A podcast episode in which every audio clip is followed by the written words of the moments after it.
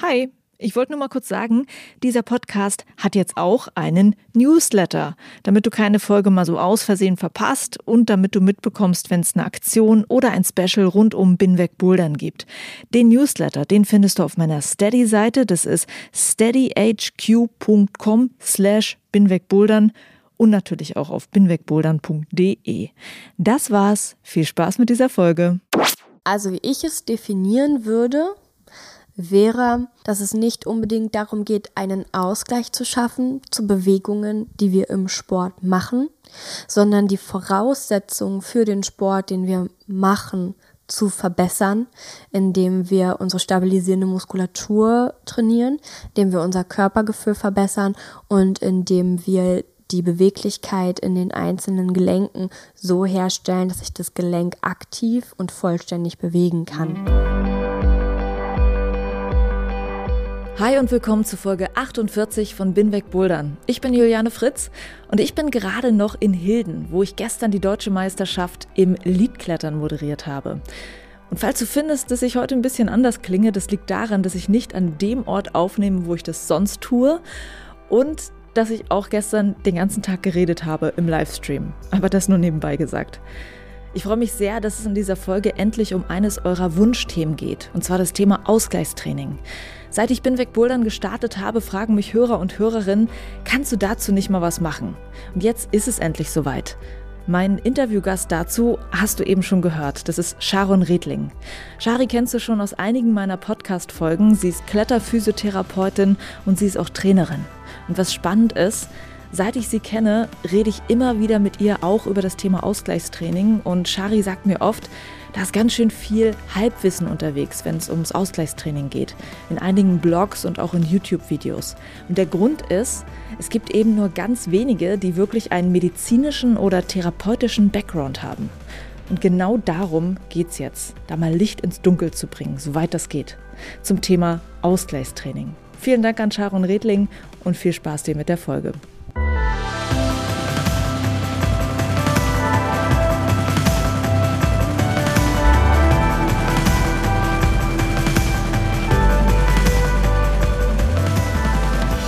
Ich darf wieder die wundervolle Sharon Redling bei mir im Podcast begrüßen. Du kennst sie als Shari, denn ich habe schon drei Podcast-Folgen mit dir aufgenommen zum Thema Klettern, Bouldern und Physiotherapie. Hallo Shari. Hallo. Es freut mich, dass du wieder da bist. Ich freue mich auch. Wir können heute zu einem Thema reden, was sehr viel nachgefragt wird. Bei mir wird oft gefragt, Juliane, mach doch mal eine Podcast-Folge zum Thema Ausgleichstraining. Ich weiß, du wirst auch ganz oft gefragt von Leuten, die dich bei Instagram oder bei Facebook anschreiben, Shari, was macht man eigentlich zum Thema Ausgleichstraining für Kletterer? Und genau deshalb wollen wir diese Folge hier heute aufzeichnen, um zu sehen, was ist denn das eigentlich? Und was macht man da eigentlich? Mhm. ja, also lass uns loslegen und vor allem lass uns loslegen mit einer Definition. Weil bevor wir über ein Thema reden, müssen wir wissen, was ist das, worüber wir eigentlich reden. Genau, also wir könnten versuchen, das allgemein zu definieren und dann zu sagen, Ausgleichstraining ist ein Training, welches wir durchführen, um Bewegungen, die wir im Beruf, im Alltag oder in einem bestimmten Sport machen, auszugleichen, um Beschwerden und die Entwicklung von Beschwerden zu vermeiden. Mhm. Und da ist, glaube ich, auch der erste Knackpunkt und es ist die Frage, ob wir tatsächlich so eine Aussage direkt treffen können. Du weißt es, wir haben uns davor schon drüber unterhalten. Mhm. Ich habe in letzter Zeit mich sehr intensiv mit Kollegen über dieses Thema unterhalten und auch sehr intensiv die Studienlage gecheckt, wie es da eigentlich aussieht. Und da ich gerade auch im Bereich Klettern und Bouldern eigentlich nichts dazu finden konnte, habe ich mich auch in anderen Sportarten umgeschaut. du konntest nichts finden zu einer allgemeingültigen Definition? Nee, ich konnte nichts finden, was die Studienlage angeht. Also was wirklich wissenschaftliche Untersuchungen zum Thema Ausgleichstraining angeht, ah, ja. konnte ich nicht so richtig was finden. Also habe ich mich auch in anderen Sportarten umgeschaut, zum Beispiel Ton und Schwimmen und muss sagen, auch da sieht es relativ dünn aus, was mich zu der Frage führt, ob wir tatsächlich ein allgemeingültiges Ausgleichstraining finden können oder ob wir auch Aussagen treffen können, wie, ja, also wenn Leute zum Beispiel einseitige Bewegungen machen oder immer dies und das machen, führt das zu diesen und jenen Beschwerden. Mhm. Ist vielleicht ein bisschen zu einfach gedacht und vielleicht können wir es schaffen, heute in der Podcast-Folge das ganze Thema, äh, wie entstehen Beschwerden und was könnte ein Ausgleich eigentlich sein oder darstellen, ein bisschen mehr aufzudröseln und ja, so Licht ins Dunkel zu bringen. Und äh, kannst du denn jetzt nach allem, was du gelesen hast, eine Definition für dich bringen? Ich würde sagen, dass es für jeden allgemeingültig darum geht, sich im Sport gut zu fühlen und sich auch in seinem Körper gut zu fühlen. Also wir alle kennen das, wenn wir nach einer harten Boulder- und Klettersession irgendwie das Gefühl haben, wir gehen äh, völlig steif und eng nach Hause.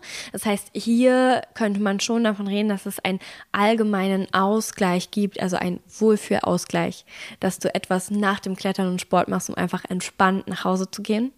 Und dann ist es wichtig, mit welchen Voraussetzungen starten wir überhaupt in den Sport. Wir haben nicht alle die gleichen Voraussetzungen. Nicht jeder kommt mit dem gleichen Körpergefühl. Nicht jeder kommt mit den gleichen stabilisierenden Muskeln. Also doch, jeder hat die gleichen stabilisierenden Muskeln, aber nicht jeder kann sie so super ansteuern und tatsächlich benutzen. Und auch es kommt nicht jeder mit den gleichen Beweglichkeiten in Gelenken in den Sport. Also manche kommen vielleicht schon mit Bewegungseinschränkungen in bestimmten Gelenken in den Sport und das drückt sich dann natürlich aus, weil wenn du einen Sport machst, wo du am besten deinen ganzen Körper super benutzen möchtest und du hast dann aber an einer Stelle Einschränkungen, dann äh, macht sich das natürlich irgendwann bemerkbar. Das heißt für eine Definition von Ausgleichstraining jetzt was? Also wie ich es definieren würde, wäre, dass es nicht unbedingt darum geht, einen Ausgleich zu schaffen zu Bewegungen, die wir im Sport machen, sondern die Voraussetzungen für den Sport, den wir machen, zu verbessern, indem wir unsere stabilisierende Muskulatur trainieren, indem wir unser Körpergefühl verbessern und indem wir die Beweglichkeit in den einzelnen Gelenken so herstellen, dass sich das Gelenk aktiv und vollständig bewegen kann. Okay, das wäre im Prinzip auch schon die Frage, wozu ist Ausgleichstraining gut? Ja, also was ist das und wozu ist es gut? Ähm, wo könnte man zum Beispiel ansetzen? Also was, was ich zum Beispiel weiß, ist, dass oft gesagt wird, Ausgleichstraining, das ist Antagonistentraining. Kann man das so sagen? Mit der Frage habe ich mich auch beschäftigt und ich habe geschaut, ob es Untersuchungen gibt, zum Beispiel in die Richtung, nehmen wir mal, wir haben nochmal die Podcast-Folge mit dem Tennisellbogen gemacht. Mhm. Wir haben in dieser Tennisellbogen-Folge geklärt, dass der sozusagen entsteht, wenn die Streckersehnen der Streckermuskulatur nicht genügend Zeit haben, um sich an die stärker werdende Belastung durch die Beugermuskulatur anzupassen. Mhm. Und wenn die einfach Zeit brauchen, um halt hinterherzukommen. Und dass wir dann exzentrisches Training machen, um sowohl den Muskel als auch die Sehne bei der Neuordnung der Strukturen zu unterstützen und einfach auch dabei zu unterstützen, mit der Last besser und ökonomischer umzugehen. Also habe ich geschaut, gibt es denn Untersuchung von Kletterern oder Klettergruppen mit der Fragestellung, wenn jetzt eine Klettergruppe, eine möglichst große, immer exzentrisches Training für die Unterarmestrecker präventiv macht, im Vergleich zu einer anderen Gruppe, die es eben nicht macht, wie groß dann die Wahrscheinlichkeit ist, dass die einen die Entwicklung eines Tennisellbogens vermeiden oder auch eben nicht vermeiden. Und es gibt tatsächlich so eine Untersuchung nicht. Das Einzige, was ich gefunden habe, ich habe ja gesagt, ich habe mich auch in anderen Sportarten umgeschaut, ist eine Untersuchung zu Baseballspielern im Jugendalter, wo die eine Gruppe vor jedem Spiel ein extra Beweglichkeits- und Stabilisationstraining für den Wurfarm macht und die andere Gruppe nicht. Und da konnten geringe Erfolge gezeigt werden, dass die keine Beschwerden im Wurfarm entwickeln, im Gegensatz zu der anderen Gruppe. Aber das lässt sich natürlich auch sehr, sehr schwer dann jetzt auf unseren Sport übertragen. Ne? Also mhm. wir haben dann jetzt mal eine Untersuchung gefunden, wo eine Gruppe an Sportlern ein präventives Stabilisations- und Bewegungstraining macht, aber es lässt sich schwer auf unsere Sportgruppe sozusagen übertragen. Und was ich aber schon sagen kann und was ich einfach wichtig finde, ist, wenn du anfängst, jetzt einen Sport zu machen, dann bringst du ja schon, und das ist völlig okay, einige muskuläre Dysbalancen oder einige Beweglichkeitseinschränkungen an Gelenken schon von vornherein mit. Das heißt, es könnte auch der Eindruck entstehen, wenn du dann Beschwerden entwickelst, dass das Ganze vom Klettern kommt und von, von den Bewegungen, die du beim Klettern machst. Wir wissen dann nicht, ob wenn du einen anderen Sport gemacht hättest, ob du diese Beschwerden dann auch entwickelt hättest. Aber du hast diese Dysbalancen oder Beweglichkeitseinschränkungen schon von Anfang an mitgebracht. Mhm. Das heißt, dass wir vielleicht auch als ja, Prävention oder Vorbereitung daran arbeiten können, dass wir unsere Gelenke aktiv gut bewegen können. Also jedes Gelenk in der Beweglichkeit, die es sich bewegen soll, halt aktiv durchbewegen können. Und dass wir auch so ein gewisses Körpergefühl entwickeln und einfach auch ein Gefühl für saubere und ökonomische Bewegungsabläufe. Okay, also das war es jetzt zum Thema Tennisarm. Also das, das was, was ich auch schon mit dir, Shari stößt sich an meiner Sofalampe. also dieses Thema, man muss nicht exzentrische Übungen machen, um den Tennisarm irgendwie zu vermeiden.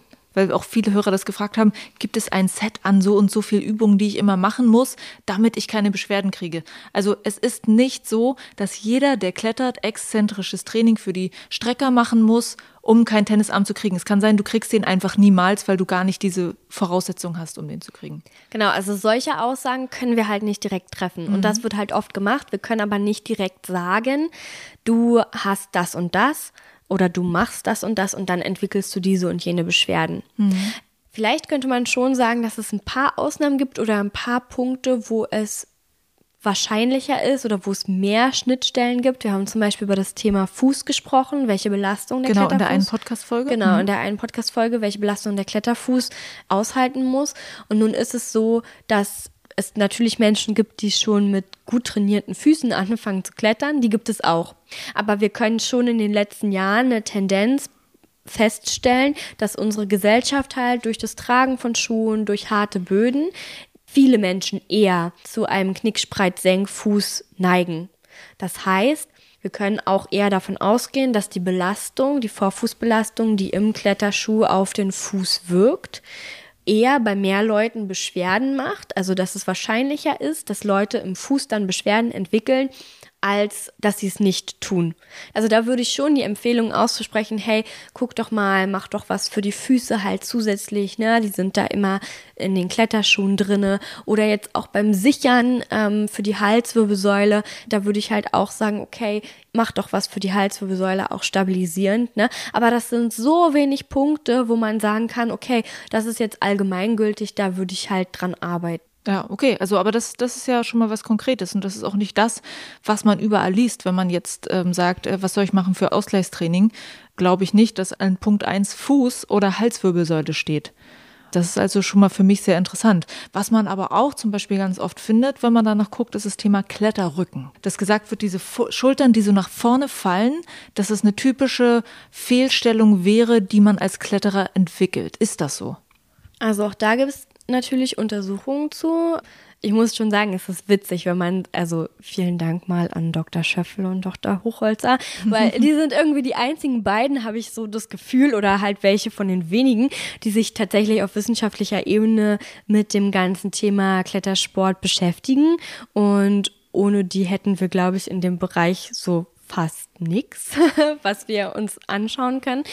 Ja, das ist auch so eine Aussage, wo es heißt, wenn du kletterst, dann benutzt du immer die vordere Muskelkette. Ne? Also alle Zugmuskeln, die du vorne benutzt, also müsstest du den hinteren Bereich, also den Rücken, müsstest du trainieren, damit du eben keinen Kletterrundrücken entwickelst. Und ähm, die haben sich auch verschiedene Gruppen an Kletterern geschnappt, also sowohl Sportler in sehr hohem Leistungsbereich als auch einfach im normalen Breitensportbereich und halt verschiedene Kletterer untersucht und konnten halt feststellen, dass die Veränderungen erst so ab dem neunten Grad losgehen, dass man schon eine große Aktivität des Brustmuskels feststellen kann und dass man aber auch nicht mal eindeutig sagen kann, ob der jetzt auch wirklich für dieses Problem konkret verantwortlich ist oder ob noch irgendwelche anderen Prozesse dabei eine Rolle spielen. Das heißt, bei allen anderen, die so einen Rundrücken haben, wissen wir nicht, hätten die den auch so entwickelt, weil die den ganzen Tag im Büro vorm Schreibtischstuhl sitzen. Gab es das vielleicht schon mal in der Familie? Also gibt es eine Veranlagung zur Entwicklung von Rundrücken? Die so, das können wir dann alles nicht sagen. Okay, also selbst der Rundrücken ist nichts, wo man eindeutig sagt, okay, mach Übung A, B, C, damit du keinen Rundrücken entwickelst, weil es gar nicht klar ist, ob du den entwickelst oder ob du den nicht sowieso schon hast. Genau. Und wir können auch nicht direkt sagen, dass jetzt Menschen, die einen Rundrücken haben, vermehrt zu Strukturschäden oder Schmerzen neigen. Also solchen einen Zusammenhang können wir tatsächlich auch nicht herstellen. Ich glaube, was richtig, richtig wichtig ist, ja, dass Menschen sich in ihrem Körper wohlfühlen. Das ist wichtig. Und da können wir schon so ein paar Punkte festlegen, um, denn um sich wohl zu fühlen, ist es gut, wenn deine Muskeln sich in alle Richtungen bewegen dürfen, also wenn das möglich ist. Wenn es da irgendwelche gelenkigen Einschränkungen gibt, dann fängt der Muskel halt irgendwann mal an zu meckern. Das ist auch ein Zusammenhang zwischen Muskel und Nervensystem das heißt, es ist auch nicht so, dass der Muskel irgendwie krank ist, sondern der sagt einfach nur, ey, mir gefällt es hier nicht, ich muss den ganzen Tag hier in dieser Position sein. So, ne? Und äh, wir haben ja schon mal in einer der Podcast-Folgen gesagt, Schmerz oder unangenehme Gefühle sind welche der wenigen Gefühle, wo wir richtig anfangen, auf unseren Körper zu hören und das erste Mal registrieren, oh, irgendwas ist doch jetzt hier gerade. Und wo wir dann anfangen, etwas verändern zu wollen. Weil alle anderen Sachen vorher stören uns noch nicht richtig. Und es gibt vielleicht noch so ein paar Punkte, die wir besprechen können. Wir haben am Anfang über das Thema Fuß gesprochen, ne? also mhm. Fußstabilität. Der Fuß ist die Basis unseres Körpers. Ein stabiler Fuß verbessert deine Trittsicherheit und verbessert halt auch deinen Einsatz von Kraft an der Wand. Dann möchten wir möglichst ein stabiles Knie haben. Wir wollen, dass das Kniegelenk in allen möglichen Positionen gut und stabil uns halten kann. Wir möchten eine bewegliche Hüfte haben, weil unser Ziel ist, häufig beim Bouldern und Klettern, mit der Hüfte möglichst nah an die Wand zu kommen, weil das auch einfach kräfteschonender ist. Wenn du nah an die Wand kommst, kannst du Bewegungen einfach anders ausführen. Und jetzt mal als Beispiel, wenn die Hüfte halt nicht so beweglich ist, wenn du nicht die volle Hüftbeweglichkeit aktiv hast und nicht so gut an die Wand kommst, muss ja irgendein Teil deines Körpers das Ganze ausgleichen. Meistens macht es dann die Lendenwirbelsäule. Die Lendenwirbelsäule gleicht es aus. Das kann natürlich muss nicht, aber kann dazu führen, dass du mehr Stress in der Lendenwirbelsäule hast und dass die Leute dann in dem Bereich Beschwerden haben. Eine vollständig bewegliche Brustwirbelsäule auch in die Streckung vollständig, schafft die optimalen Voraussetzungen, dass dein Schulterblatt sich gut auf deinem Brustkorb bewegen kann, dass dein Schulterblatt gut an der Wirbelsäule stabilisiert werden kann, was wiederum die Voraussetzung für eine gute und stabilisierte Schulter schafft, damit du dann im Endeffekt Züge sauber ausführen kannst damit du dann im Endeffekt deine Halswirbelsäule nicht so stark belastest. Du siehst also, dass es ein super komplexes Thema ja. ist und dass einfach der gesamte Körper zusammenhängt und dass es deswegen schwierig ist zu sagen, hier macht die eine Übung und dann passiert niemals das und das. Ja. Aber dass wir schon dafür sorgen können, dass wir einerseits durch eine gute und optimale Erwärmung, richtig gute und optimale Voraussetzungen für den Sport schaffen, dass wir danach mit einem ja eher entspannten Beweglichkeits- und Stabilisationstraining mit einem guten Körpergefühl nach Hause gehen und gute ökonomische Bewegungsmuster einüben. Und alles andere sind dann eher individuelle Beschwerden, wo man schauen muss, was mache ich denn jetzt, wenn eine Beschwerde schon da ist, wenn sich etwas entwickelt hat, was kann ich dann machen, damit ich das nicht so lange mit mir rumtrage. Okay. Dann kannst du vielleicht mal aus deiner eigenen Praxis erzählen, wie du das eigentlich machst. Also wie sieht denn eigentlich eine Trainingswoche von dir aus? Machst du neben einfach nur Klettersessions noch irgendwelche extra Trainingssessions oder integrierst du das, was du gerade gesagt hast, im Prinzip in die Klettersessions, also in dein Aufwärmprogramm und in dein ähm, Wohlfühlprogramm danach? Wie sieht es aus? Also das ist auch ein bisschen unterschiedlich, wie oft ich jetzt zum Beispiel ähm, klettern und bouldern gehe. Wenn ich jetzt Zeiten habe, wo ich einfach viel zu tun habe, wo ich nur so zwei bis dreimal die Woche bouldern gehe, Dann mache ich ganz normal vor dem Klettern und Bouldern meine aktive Erwärmung mit der Erarbeitung der aktiven Beweglichkeit.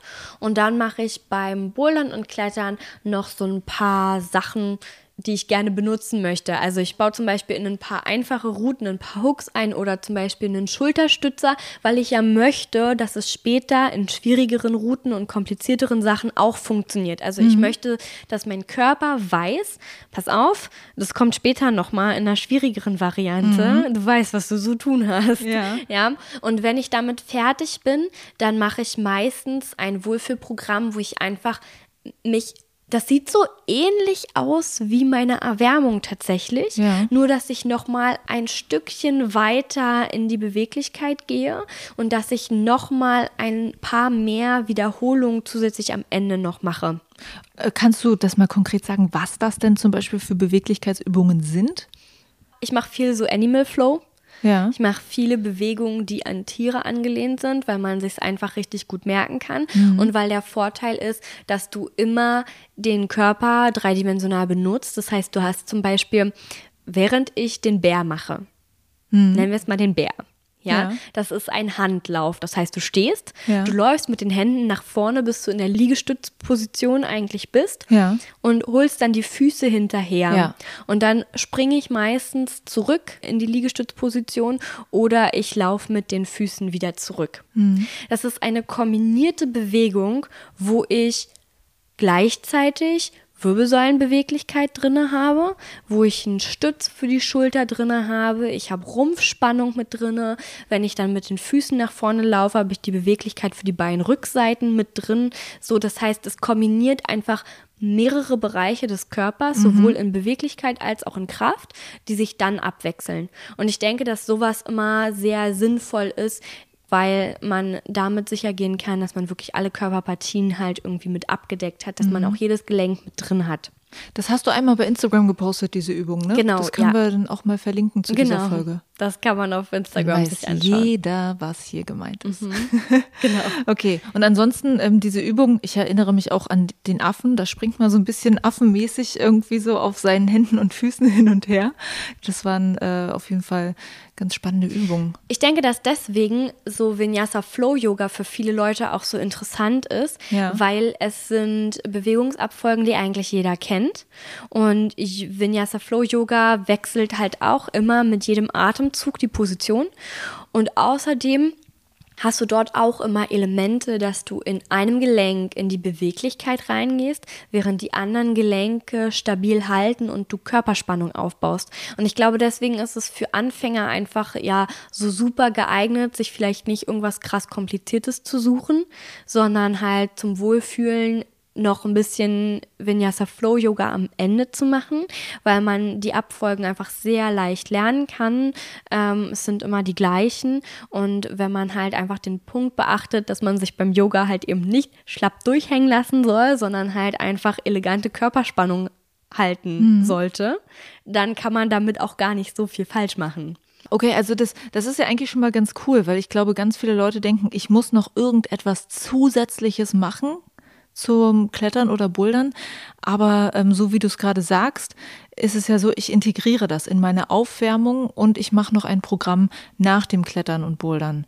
Wobei kann ich das direkt danach machen? Also ich bin fertig mit meiner Boulder-Session, zack, nochmal auf die Matte und dann gibt es nochmal die Yoga-Session meinetwegen. Genau, das kommt drauf an, was wir machen und wie intensiv wir es machen. Wir müssen ja davon ausgehen, dass wir gerade, wenn wir Klettern und Bouldern waren und uns so richtig hart verausgabt haben, mit ermüdeter Muskulatur arbeiten. Und wenn ich jetzt auf ermüdete Muskulatur zum Beispiel ein Beweglichkeitstraining setzen möchte, um wirklich mein aktives Bewegungsausmaß groß zu erweitern, oder ich ein zusätzliches Krafttraining auf ermüdete Muskulatur setze, um wirklich kräftiger zu werden, dann macht das tatsächlich nicht so viel Sinn. Wenn ich aber etwas mache, um einfach meinen Körper, mein Nervensystem die Chance zu geben, sich wieder selbst zu regulieren und einfach in einen ausgeglichenen Zustand zu kommen, dann kann man halt so ein lockeres Programm direkt danach noch machen. Wenn es jetzt wirklich um das Erarbeiten eines neuen Bewegungsausmaßs geht oder das Erarbeiten einer neuen Stabilität oder wirklich von ähm, mehr Kraft, dann würde ich das immer an einem extra Tag machen und dann würde ich auch meinen Trainingsplan für die Woche völlig anders gestalten. Also wir haben jetzt darüber gesprochen, wie sieht mein Trainingsplan aus, wenn ich so zwei bis dreimal die Woche gehe. So sieht da aus, mhm. dass ich das dann mhm. so mache. Wenn ich jetzt aber mich fokussiere und wirklich vier bis sechs Mal die Woche klettern oder bouldern gehe, dann muss ich meinen Trainingsplan einfach ganz anders gestalten. Weil wenn ich dann zum Beispiel jeden Tag armlastig klettern oder bouldern würde, dann ist die Entstehung von Überlastungsbeschwerden ziemlich wahrscheinlich. Das heißt, ich könnte sagen, ich mache einen Tag Balance oder Techniktraining und mache dann zum Beispiel an einem extra Tag, wenn ich nicht so viel die Arme benutzt habe, mache ich an einem extra Tag Stabilisationstraining für die Arme, Krafttraining für die Arme, Oberkörper, mache an einem weiteren Tag vielleicht Ausdauer, dass ich einfach so viele Routen wie möglich hintereinander wegkletter, arbeite einen Tag aktiv an Beweglichkeit und darf natürlich auch den Pausentag nicht vergessen. Aber das heißt, ich muss dann auch mein Training ein bisschen anders aufbauen. Das hat auch mit der Intensität dann zu tun. Wie oft gehe ich wirklich zum Sport? Wie intensiv mache ich das? Wie lange bin ich am Stück trainieren? Okay. Ich glaube, ich habe zumindest jetzt schon mal eine Ahnung davon, was du auch immer gemeint hast, wenn du gesagt hast, ah, dieses Thema Ausgleichstraining ist kompliziert und auch das, was man im Netz findet, ist manchmal so ein bisschen irreführend. Ich, ich glaube, ich habe dir jetzt auf jeden Fall eine bessere Ahnung davon und ähm, möchte jetzt aber gerne nochmal auf die Hörerfragen eingehen. Und wahrscheinlich ist jetzt bei den Hörerfragen schon einiges dabei, was wir eigentlich schon beantwortet haben. Zum Beispiel auch die Frage, wann mache ich das eigentlich? Also da hast du uns ja gerade so Beispiele gegeben, wie man das am besten integrieren kann. Und ich äh, schaue jetzt hier gerade noch mal rein. Ein Hörer zum Beispiel hatte von Überlastungsschmerzen im Arm berichtet, konnte mir das nicht so genau sagen, wo das jetzt eigentlich im Arm wehtut, meinte aber dann, er war eine ganze Weile lang krank gewesen, hat dann gleich anscheinend wieder versucht, genau auf demselben Level weiterzuklettern, wie er es vorher gemacht hatte nach seiner Krankheit. Und dann hat er gemeint, es tut ihm eigentlich alles weh von der Schulter bis zum Handgelenk. Ähm, und hatte gesagt, okay, was kann ich denn dagegen tun?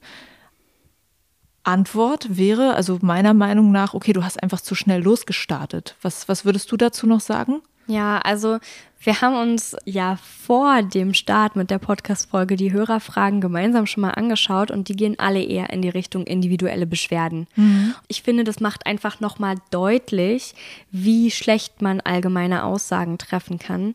Und es macht vielleicht auch nochmal deutlich, ob wir uns nicht wirklich die Frage stellen müssen, warum entsteht beim Klettern und Bouldern explizit so viele Beschwerden oder warum haben so viele Kletterer und Boulderer mit Beschwerden zu tun, während wir es aus anderen Sportarten nicht so hören oder äh, man nicht das Gefühl hat, oh ja, da passiert richtig viel. Auch wieder der Dr. Schöffel und Hochholz haben ein Review geschrieben und sie nannten es The Newbie Syndrome und haben halt den massiven Anstieg von Überlastungsbeschwerden und Verletzungen innerhalb der letzten Jahre untersucht und sich angeschaut, wie die Entwicklung dort ist. Zum einen hat es natürlich mit dem massiven Anstieg der Sportler zu tun, die jetzt diesen Sport ausüben. Klar, mehr Sportler macht halt statistisch gesehen auch mehr Verletzte. Ist logisch. Mhm. Und auf der anderen Seite haben sie aber auch den Zusammenhang hergestellt, dass es einfach mit der Veränderung des Kletter- und Bouldersports zu tun hat. Während äh, vor ein paar Jahren Klettern und Bouldern häufig eher noch so, also Klettern vor allem eher so gerade nach oben gerichtete Bewegungen gewesen sind, haben wir jetzt viel mehr Parcours-Elemente, viel mehr tonerische Elemente, sowohl beim Klettern als auch beim Bouldern mit drinne.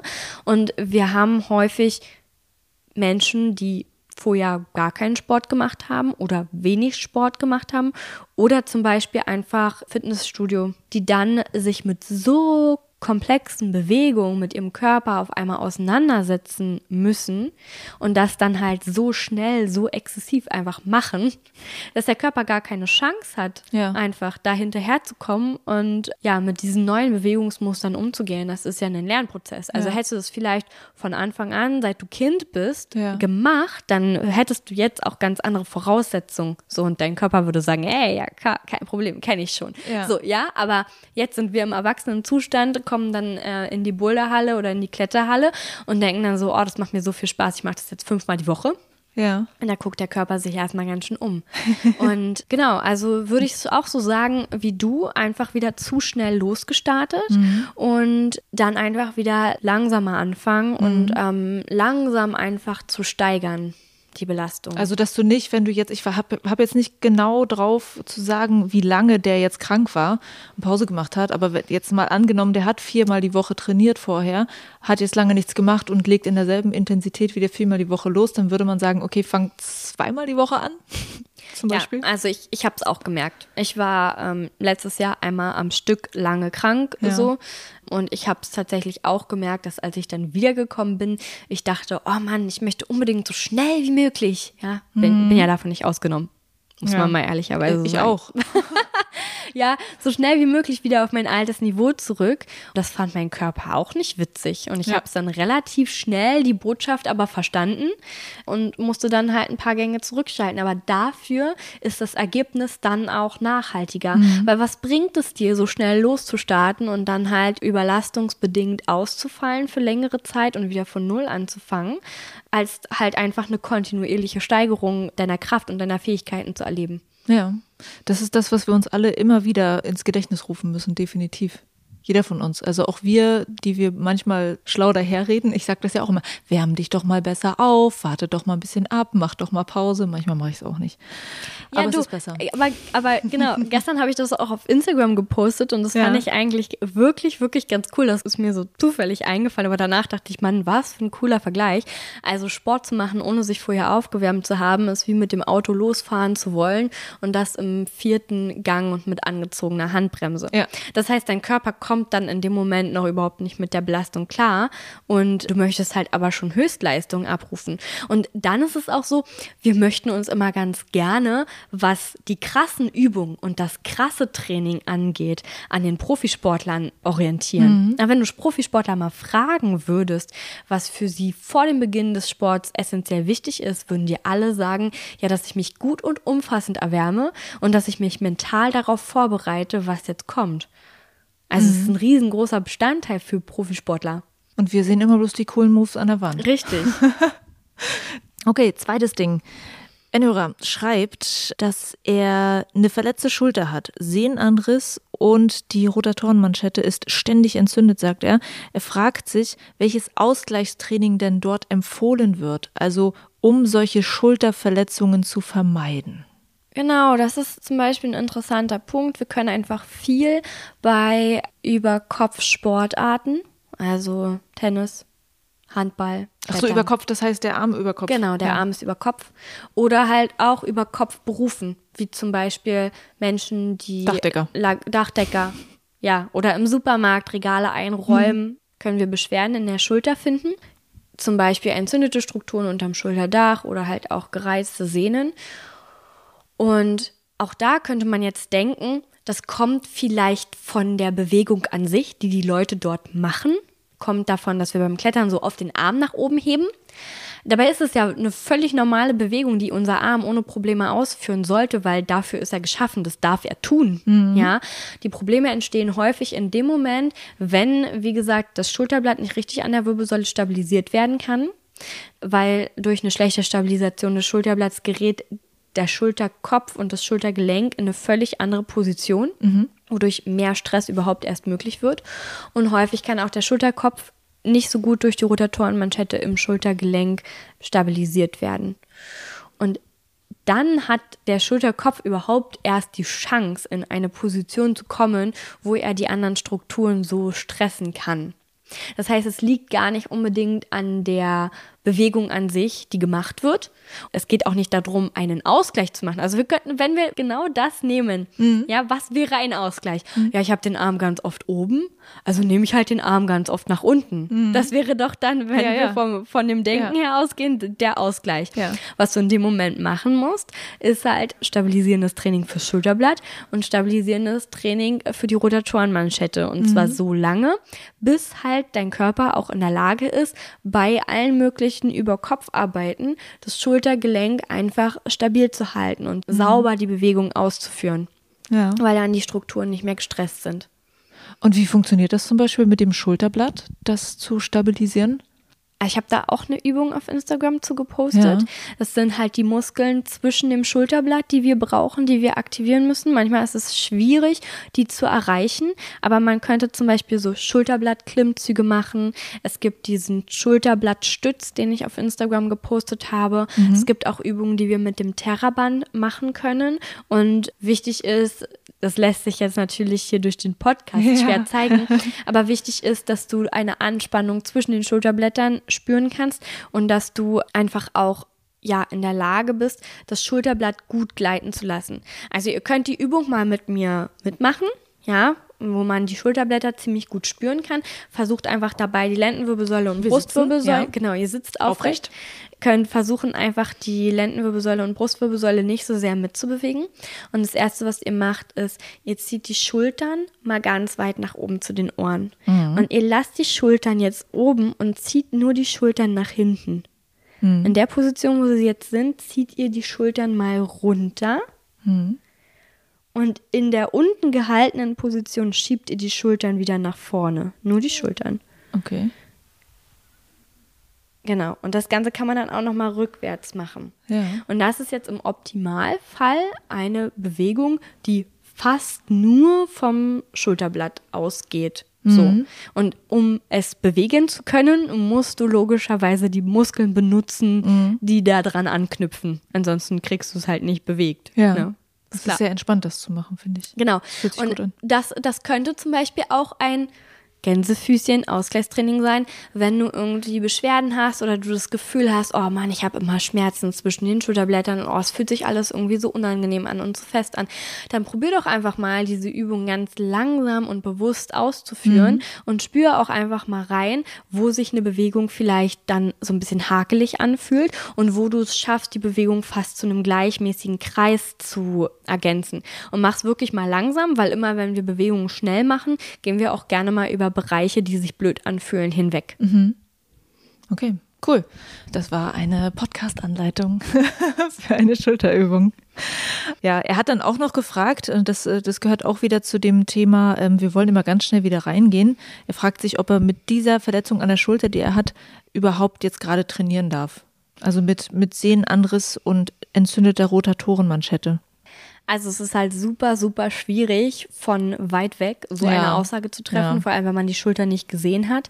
Ich kann total ähm, das Bedürfnis verstehen, dass man einfach weiter trainieren will und würde empfehlen, in so einem Fall einfach mal mit einem Arzt oder Physiotherapeuten vor Ort zu sprechen. Und ansonsten kann natürlich einfach eine Verletzung der Schulter oder des Ellbogens auch immer mal ein richtig guter, guter Anlass sein, in einfacheren Graden seine Technik zu verbessern und zum Beispiel auf seine Fußtechnik zu achten oder mehr Eindrehen zu üben oder halt solche, solche technischen Sachen. Natürlich freut sich die Rotatorenmanschette jetzt nicht, wenn die halt entzündet ist und wenn du dann halt weiter stark armlastig kletterst und das machst. So. Mhm. Aber ich verstehe natürlich, dass man halt nicht unbedingt pausieren möchte. Aber es ist einfach gut, das ja mit jemandem vor Ort zu besprechen, ja. der sich das Ganze mal richtig angeguckt hat. Okay, das ist also der Tipp an dich, lieber Hörer. So, wir lesen nochmal weiter. Da ist halt nochmal die Frage, die wir eigentlich schon so fast beantwortet haben, würde ich sagen. Und zwar, wie viel Zeit soll ich denn da rein investieren in dieses Ausgleichstraining? Was, also, oder, oder, oder gibt es so ein irgendwie 80 Prozent Klettersession, 20 Prozent vorher und nachher Übung machen Schema? Auch das ist schwierig zu sagen, weil wann sich jemand wohlfühlt, ist ja sehr subjektiv. Also wenn man jetzt sagt, man möchte nach dem Klettern noch etwas Training machen oder etwas trainieren, damit du dann einfach mit einem guten Körpergefühl nach Hause gehst, ist ja sehr subjektiv. Ich habe auch schon mit anderen Kletterern gesprochen, fand das sehr interessant, das ist vielleicht auch nochmal erwähnenswert. Die meinten, ja, das Ding ist, es ist doch ein Problem mit der Zeit. Also natürlich mache ich mein Krafttraining und Beweglichkeitstraining noch direkt nach dem Klettern, auch wenn ich schon völlig erschöpft bin, weil ich habe nicht so viel Zeit und wenn ich dann schon mal in der Halle bin, dann mache ich es halt. Die Frage ist, ob das so viel Sinn macht.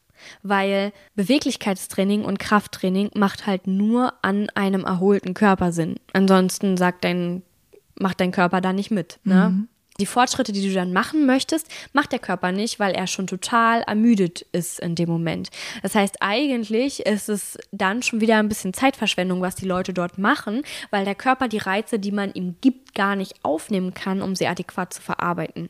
Das ist halt jetzt die Frage, worum geht es? Du kannst ein Wohlfühltraining direkt danach machen, einfach nochmal so 20 Minuten hinten dranhängen, beziehungsweise ich weiß um ein paar Defizite, die ich halt habe. Ich habe einmal äh, das Defizit Rumpfstabilität und ich habe zusätzlich noch das Defizit, dass ich aufgrund von einer alten Schulterverletzung an der rechten Schulter, mm, die ich mal hatte, tatsächlich auf der rechten Seite nicht ganz so gute Schulterblatt stabilisieren kann und auch nicht ganz so gut die Schulter generell stabilisieren kann. Das heißt, ich mache diese beiden Bereiche nochmal an einem extra Tag intensiver, weil ich weiß, dass A, eine schlechte Rumpfspannung dafür sorgt, dass ich mehr mit den Armen ziehe, weil wenn ich halt einfach besser im Rumpf stabilisieren kann, dann muss ich nicht so viel mit den Armen zerren. Du weißt es vielleicht noch selber, als du mit dem Bouldern angefangen hast mhm. und noch gar keine Rumpfspannung mhm. hattest, ja. wie doll du dich immer festgekrallt ja. hast mit den ja. Händen, um ja nicht von der Wand abzufallen. Und dann hast du später Routen gehabt, wo du einfach den Bauch schon mit aktivieren konntest und gespürt hast, hey, ich kann hier ja stehen. Genau. Ich muss gar nicht unbedingt mit den Armen so zerren. Ja. Und ich merke das jetzt zum Beispiel in Überhangrouten, auch wenn ich manchmal in manchen Situationen Hooks setze, dass es an meiner Rumpfspannung hapert und dass es dann manchmal im unteren Rücken drückt und wehtut, weil ich da nicht adäquat die Rumpfspannung halten kann. Also trainiere ich das an einem extra Tag, wo ich sonst nichts weitermache, sondern nur die Rumpfspannung trainiere, um da einfach drinne besser zu werden, weil ich weiß, es steigert A meine Performance und B äh, nimmt es mir dieses unangenehme Druckgefühl im unteren Rücken. Und ich trainiere halt einfach zusätzlich die Stabilisation meiner Schulterblätter und auch meines Schultergelenks, einfach weil ich es halt schon, wenn ich manchmal viele kopflastige Züge so mache, spüre in der rechten Schulter, dass es sich unangenehm anfühlt oder dass es sich anfühlt, als ob es nicht richtig stabil wäre. Mhm. Das heißt, ich habe sozusagen einmal einen Bereich, wo ich wirklich präventiv dran arbeite, wo ich einfach merke, ah ja, hier habe ich stabilisationsmäßig ein Defizit. Das führt jetzt nicht direkt zu krassen Beschwerden, aber ich merke es manchmal mhm. und ich mhm. merke, ich könnte auch einfach besser sein von der Performance, wenn ich daran arbeite. Und ich habe einen Bereich, wo ich halt wirklich eher so naja, fast noch ein bisschen rehabilitativ dran arbeite, wo ich sage, die Schulter war mal schlimm, ich will weiter klettern, ich will nicht, dass sie nochmal schlimm ist. War übrigens kein Kletterunfall, will ich nur nochmal dazu sagen, ja. dass ich halt einfach schon daran arbeite, um die halt zu unterstützen, weil ich halt spüre, dass sie manchmal ein bisschen mehr Unterstützung braucht. Das mache ich an einem extra Tag, wenn der Körper erholt ist. Okay. Also, das war äh, zu der Frage, wie viel sollte man sich Zeit nehmen für das Ausgleichstraining, beziehungsweise um seine Defizite zu trainieren, die man dann so hat. Mm, jetzt schauen wir mal, hier steht jetzt bei ihm in der Frage noch ganz viel drin, was wir im Prinzip schon besprochen haben. Zum Beispiel Ausgleichstraining, mal zu sagen, was das eigentlich ist. Das haben wir am Anfang gemacht. Er sagt, er macht Mobilisationsübungen für die Brustwirbelsäule und Wirbelsäule, Wirbelsäule. Ihr wisst, was ich meine. Wirbel. Und Wirbelsäule und für die Hüfte. Auch darüber haben wir schon geredet, dass du auch sagst, okay, das sind äh, auch sinnvolle Sachen zu tun. Schauen wir nochmal in eine weitere Mail rein.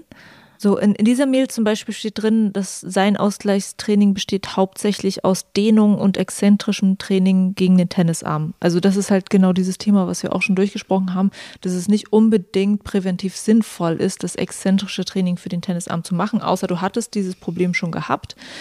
Und das Thema Dehnung ist sowieso nochmal eine ganz eigene Schublade, hm. wenn man so möchte. Also man kann ruhig exzentrische Übungen einbauen. Ich mhm. bin voll der Fan davon, exzentrische Übungen einzubauen, mhm. weil das zeigt dir auch so gewisse Stabilisationsdefizite auf. Okay. Und das zeigt dir auch Bewegungsdefizite äh, in deinen Bewegungsabläufen auf, weil wir sind im Alltag gewohnt, viele konzentrische Bewegungen zu machen. Und wir sind es Also konzentrisch ist das Gegenteil von der exzentrischen Bewegung. Genau, also Beispiel wieder Bizeps Curl.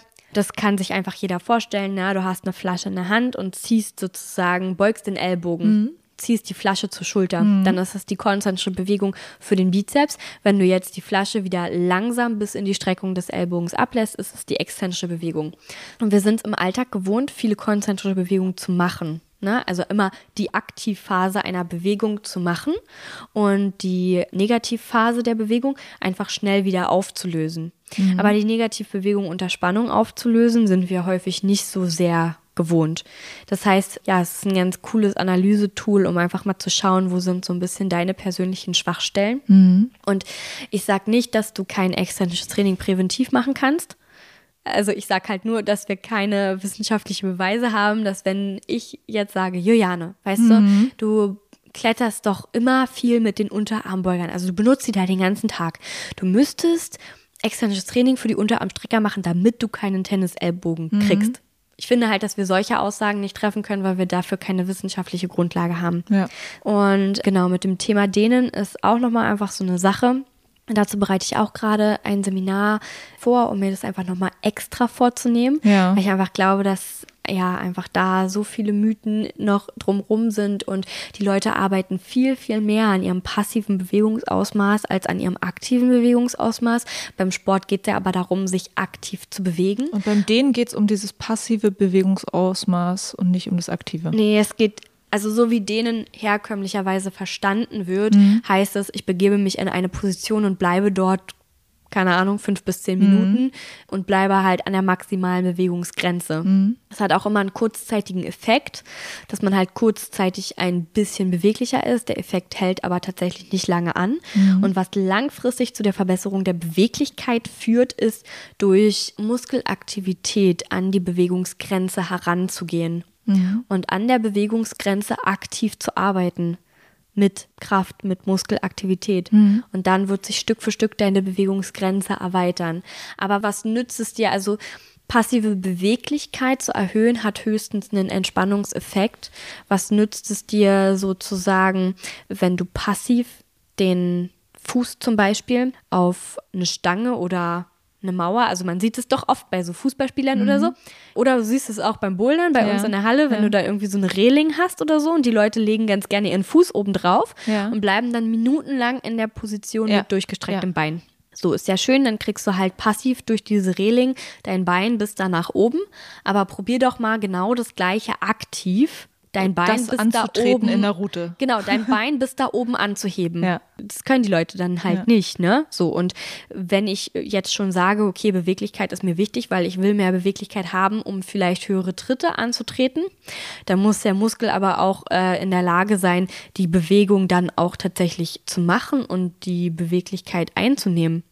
Und wenn ich das Bein nur beweglicher mache, indem ich es halt oben auf eine Reling rauflege und dann warte, bis das Bewegungsausmaß passiv größer wird, dann heißt es halt noch lange nicht, dass wenn ich mich, wenn ich das Bein runternehme und dann den Oberschenkelmuskel aktiviere und das Bein nach oben anhebe, ich in die Beweglichkeit reinkomme, mhm. die ich mhm. gerade vorher noch hatte.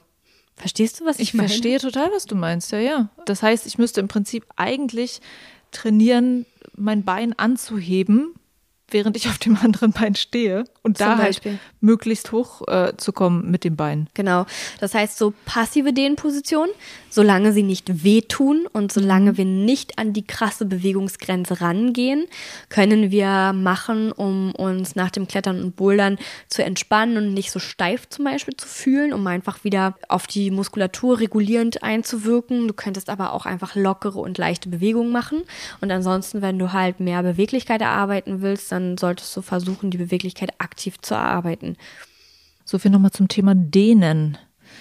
Ähm, er fragt auch nach einem bestimmten Set an Übungen, die besonders wichtig sind fürs Ausgleichstraining. Das hatten wir halt jetzt auch schon gesagt, dass es äh, dieses Set zum Beispiel aus Fußtrainingsübungen bestehen könnte, aus Übungen, äh, mit denen du deine Hüftbeweglichkeit trainierst oder aus Übungen für die Halswirbelsäule. Ja.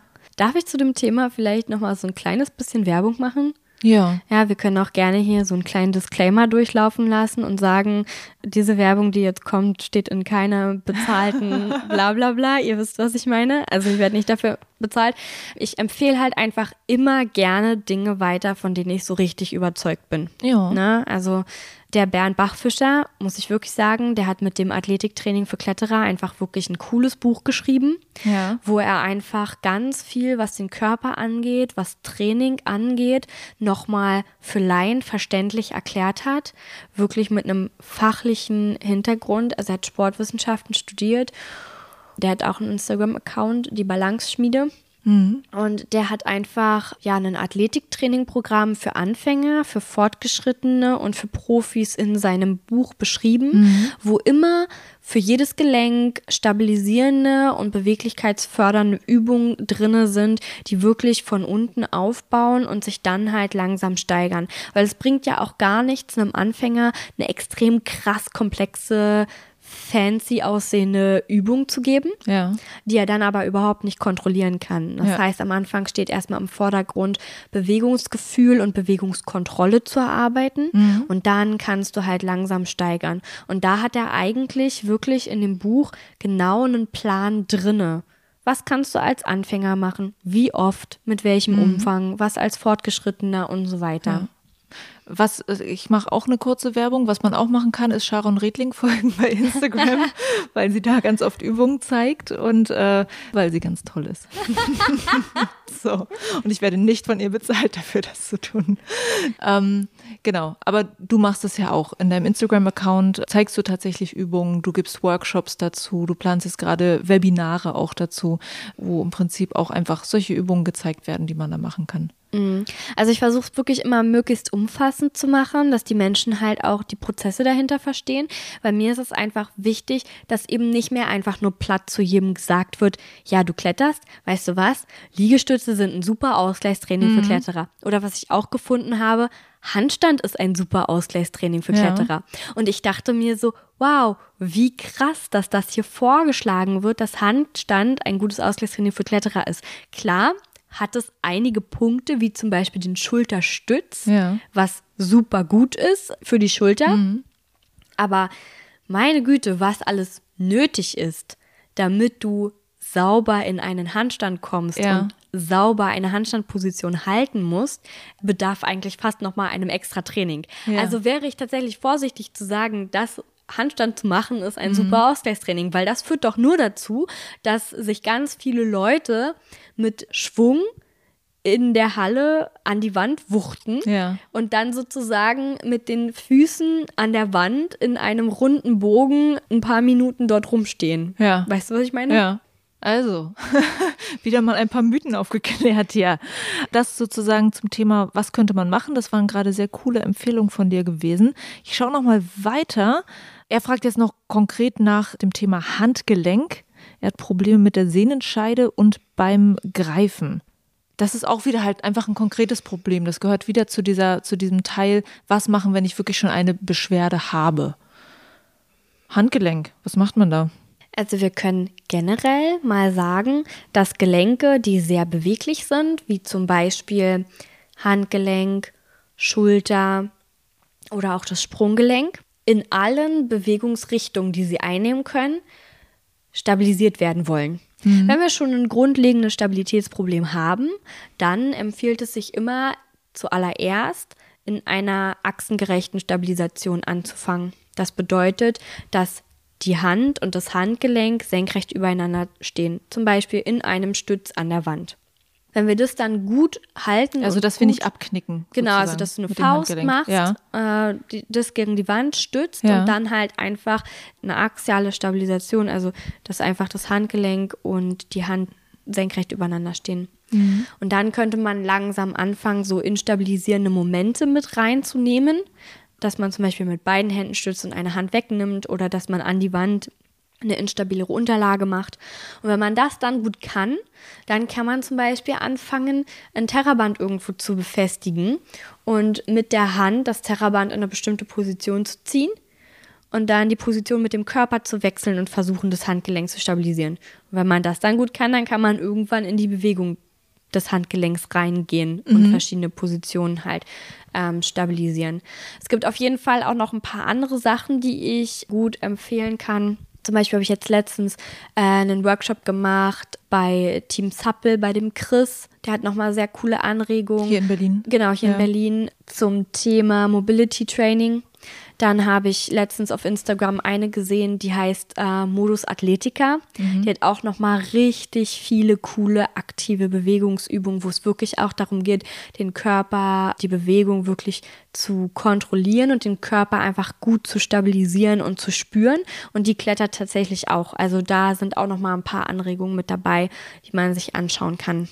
Wird alles natürlich in den Shownotes verlinkt. Vielen Dank. Das wären die Hörerfragen jetzt tatsächlich gewesen. Wir haben jetzt auch schon wieder eine Stunde geredet. Krass. Das reicht auch jetzt erstmal wieder zum Thema Ausgleichstraining oder was? Mhm. Ich freue mich auf jeden Fall sehr. Da kamen auf jeden Fall ganz viele Sachen bei raus. Auch ich, die ja wirklich oft mit dir auch über das Thema redet, war auch dann nochmal wieder überrascht oder wurde dann doch nochmal wieder an Dinge erinnert, weil ich ja auch ständig im Internet diese Texte lese, wo dann irgendwas steht über Ausgleichstraining und dann weiß ich auch immer manchmal gar nicht genau, was ist denn jetzt nur wichtig und was ist nicht wichtig. Also vielen Dank, dass du da uns so einen guten Überblick gegeben hast. Du wirst dich auch weiter damit beschäftigen, wenn da irgendwelche spannenden tatsächlich mal neuen Studien rauskommen, die dann mal irgendwas beweisen oder nicht beweisen, dann denke ich mal, wirst du darüber schreiben, oder? Ja, also was mir jetzt noch super wichtig ist, ich denke, wenn die Podcast-Folge dann jetzt online ist, wird es dazu sicherlich viele Fragen und Meinungen geben.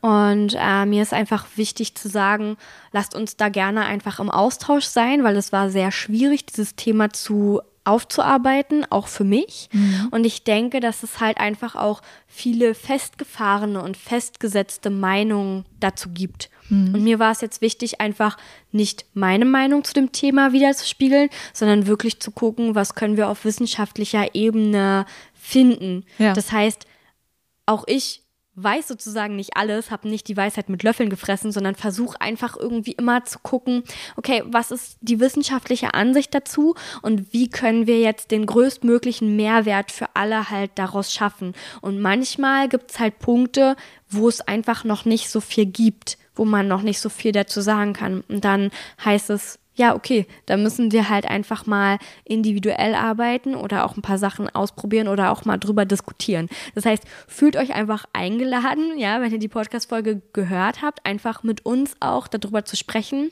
und vielleicht auch unter dem Instagram-Post, den du dann machst, einfach ja. auch darüber zu sprechen und wirklich in einen offenen Austausch zu so einem komplizierten Thema zu gehen.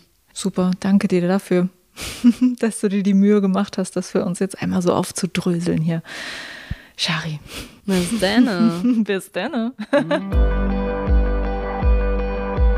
Das war Kletterphysiotherapeutin Sharon Redling zum Thema Ausgleichstraining. Und ich finde das echt spannend, was sie da aus wissenschaftlicher Perspektive zu, zu sagen hat. Also vielen, vielen Dank, Shari, dafür. Wir haben über vieles geredet in der Folge, auch über Autoren und über Instagram-Accounts, in denen du noch mehr Informationen bekommen kannst. Die verlinke ich dir natürlich in den Show Notes zu dieser Folge. Und ich kann dir auch empfehlen, Sharon Redling bei Instagram oder bei Facebook zu folgen. Bei ihr gibt es immer wieder Hintergrundwissen und Videos, die dir weiterhelfen können. Und Shari gibt auch Workshops und Webinare und sie coacht und das alles zum Thema, wie kann ich möglichst lange gesund klettern. Also schau auf jeden Fall mal bei ihr vorbei. Und schau auch gerne bei mir vorbei, bei Instagram, Facebook oder Twitter und in meinem Crowdfunding. Damit ich die Arbeit hier für diesen Podcast finanzieren kann, gibt es ein Crowdfunding, in dem mich schon einige Hörer unterstützen. Ich danke euch wirklich sehr dafür. Und wenn auch du Lust hast, Binweg Bouldern zu supporten, dann schau einfach mal vorbei auf binwegbouldern.de und werd vielleicht auch du Supporter vom Binweg Bouldern Podcast. Vielen Dank dir, danke fürs Zuhören. Juliane mein Name und ich bin Wegbouldern.